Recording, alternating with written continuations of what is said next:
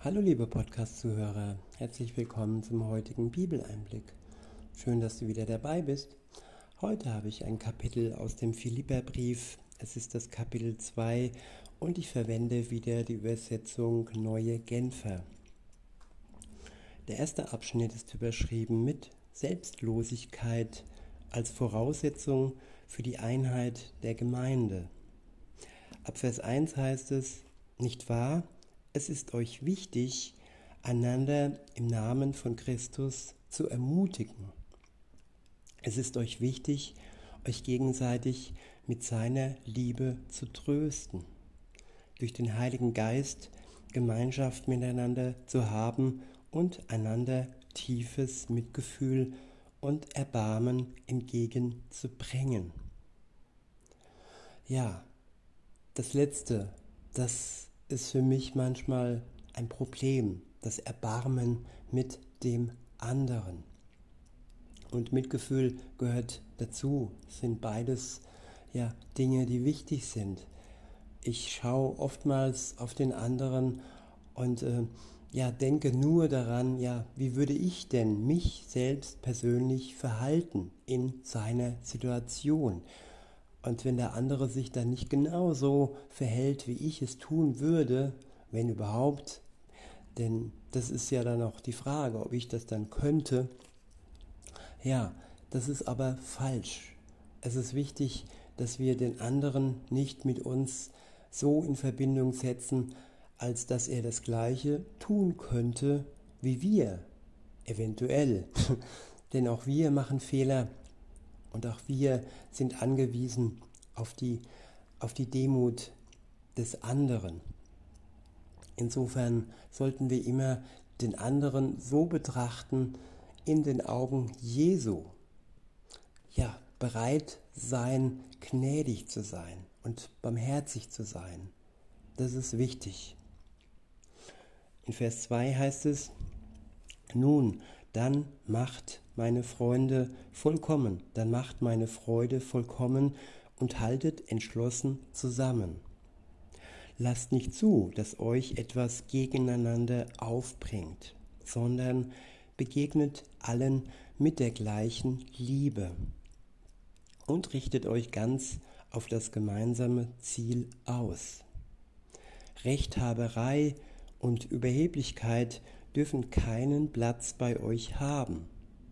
Vielmehr sollt ihr demütig genug sein, von euren Geschwistern höher zu denken als von euch selbst. Jeder soll auch auf das Wohl des anderen bedacht sein, nicht nur auf das eigene Wohl. Das ist die Haltung, die euren Umgang miteinander bestimmen soll. Es ist die Haltung, die Jesus Christus uns vorgelebt hat. Der nächste Abschnitt ist überschrieben mit Jesus Christus, unser Vorbild. Ab Vers 6 heißt es, er, der Gott in allem gleich war und auf einer Stufe mit ihm stand, nutzte seine Macht nicht zu seinem eigenen Vorteil aus. Im Gegenteil, er verzichtete auf alle seine Vorrechte und stellte sich auf dieselbe Stufe wie ein Diener. Ja, uns auf die gleiche Stufe stellen wie unser Mitmensch. Nicht überheblich auf ihn herabzuschauen, weil wir die ein oder andere Erfahrung vielleicht mehr gemacht haben wie er oder das eine oder andere vielleicht besser gemacht haben. Nein, uns verbindet, dass wir alle Fehler machen, dass wir alle wieder und wieder ja, in die, in die Gefahr kommen, dass wir versucht werden, dass wir vom Weg abgebracht werden.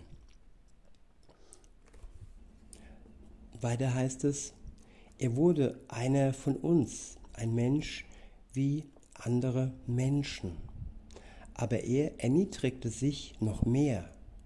Im Gehorsam gegenüber Gott nahm er sogar den Tod auf sich. Er starb am Kreuz wie ein Verbrecher. Ja, auch uns kann es durchaus passieren, dass wir aufgrund unseres Glaubens äh, wie ein Verbrecher sterben werden. Jesus ist für die Schuld der Menschen gestorben. Das ist einmalig, das ist göttlich. Aber den Tod, der verbindet uns mit ihm. Insofern, ja, können wir nicht erwarten, dass wir ein sonniges Leben haben. Das Leid verbindet uns genauso mit Jesus wie das Freudige, die Auferstehung, weil auch die verbindet uns. Jeder, der an ihn glaubt, der wird genauso auferstehen, wie er auferstanden ist.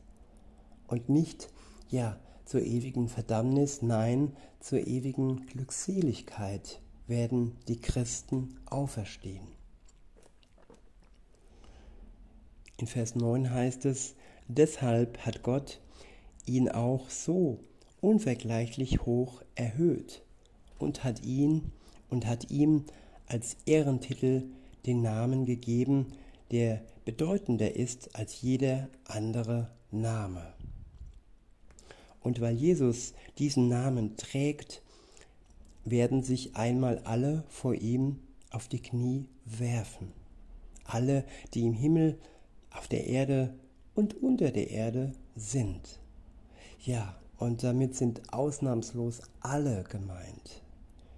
Auch die, die sich zu Lebzeiten nicht für ihn entschieden haben, auch sie werden sich niederwerfen. Und ja, er ist der Einzige, dem diesen Namen, der diesen Namen trägt, Retter, Erlöser, König, und nur er und nur ihm gebührt die Ehre. In Vers 11 heißt es, alle werden anerkennen, dass Jesus Christus der Herr ist und werden damit Gott, dem Vater, die Ehre geben. Ja, es gibt einige Menschen, die erkennen das noch nicht an, jetzt und hier. Aber wenn Jesus wiederkommt und alle Menschen auferstehen werden von den Toten, dann werden auch sie anerkennen, dass er der Herr ist. Der nächste Abschnitt ist überschrieben mit die Gemeinde Jesu, Licht in einer dunklen Welt. In Vers 12 heißt es, was folgt daraus, liebe Freunde? So wie ihr Gott bisher immer gehorsam gewesen seid, sollt ihr euch ihm auch weiterhin mit Respekt und tiefer Ehrfurcht unterstellen und alles daran setzen, dass eure Rettung sich in eurem Leben voll und ganz auswirkt. Ja, Christen sind gerettet. Die Frage ist, ob diese Rettung sich im Leben so auswirkt, dass sie ja ein Gewinn für andere sind. Weiter heißt es, nicht nur, wenn ich bei euch bin, sondern erst recht jetzt während meiner Abwesenheit. Gott selbst ist ja in euch am Werk und macht euch nicht nur bereit, sondern auch fähig, das zu tun, was ihm gefällt. Ja, niemand kann sagen, ja, ich bin ja gar nicht in der Lage, gut zu sein. Ja, das stimmt, da hat man recht. Aber durch Jesus Christus werden wir befähigt, durch seinen Geist Gutes in der Welt zu tun und ein, ja, ein Gewinn für andere zu sein. In Vers 14 heißt es, Verbannt alle Unzufriedenheit und alle Streitsucht aus eurer Mitte. Denn ihr sollt ein tadelloses Leben führen, das in keiner Weise vom Bösen beeinflusst ist. Wenn ihr als Kinder Gottes mitten in dieser verdorbenen und heillosen Welt vorbildlich lebt, werdet ihr unter euren Mitmenschen wie Sterne am Nachthimmel leuchten. Haltet daher an der Botschaft fest, die zum Leben führt.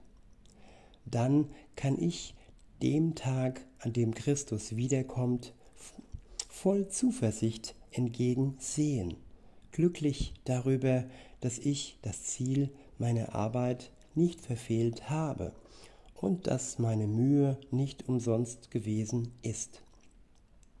Und selbst wenn ich zum Tod verurteilt werde und sterben muss, werde ich mich freuen.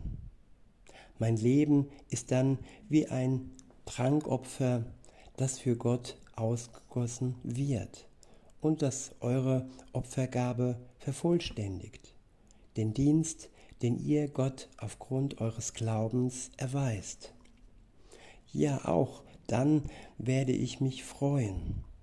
Außerdem habe ich ja Teil an der Freude, die euch alle erfüllt.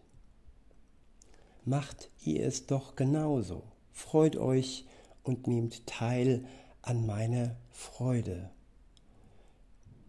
Freude teilen, Freude schenken, sich mit anderen freuen. Das sollte unser Ziel sein. Ja, und mit diesen Versen werde ich es heute belassen und ich wünsche euch noch einen schönen Tag und sage bis denne.